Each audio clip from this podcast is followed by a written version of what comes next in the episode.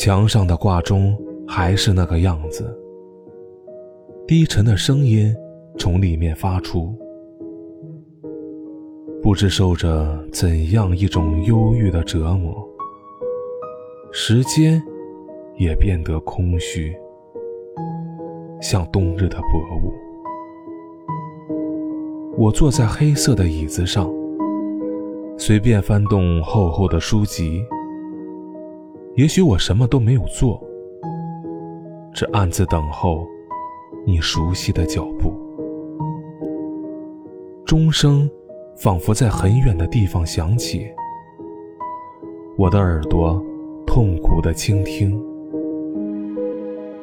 想起去年你曾来过，单纯。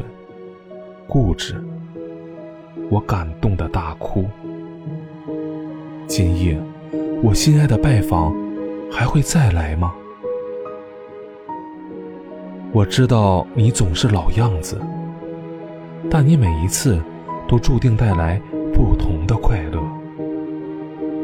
我记得那一年夏天的傍晚，我们谈了许多话，走了许多路，接着。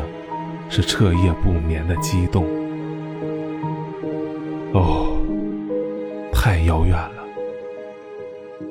直到今天，我才明白，这一切全是为了另一些季节的幽独。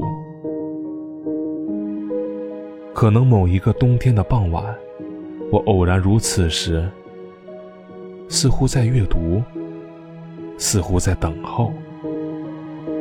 性急与难过交替，目光流露宁静的无助。许多年前的姿态，又会单调的重复。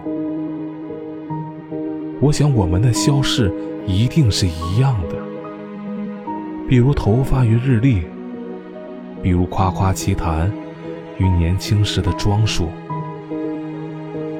那时你一生气就撕掉我的信封。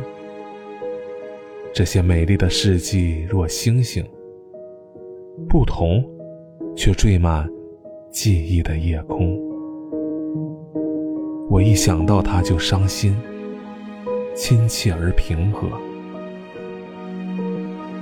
望着窗外渐浓的寒霜，冷风拍打着孤独的树干，我暗自思量：这勇敢的身躯究竟是谁，使它坚如石头？一到春天就枝繁叶茂，不像你，也不像我，一次长成，只为了一次零落。那些数不清的季节和眼泪，他们都去哪里了？我们的影子和夜晚，又将在哪里缝着？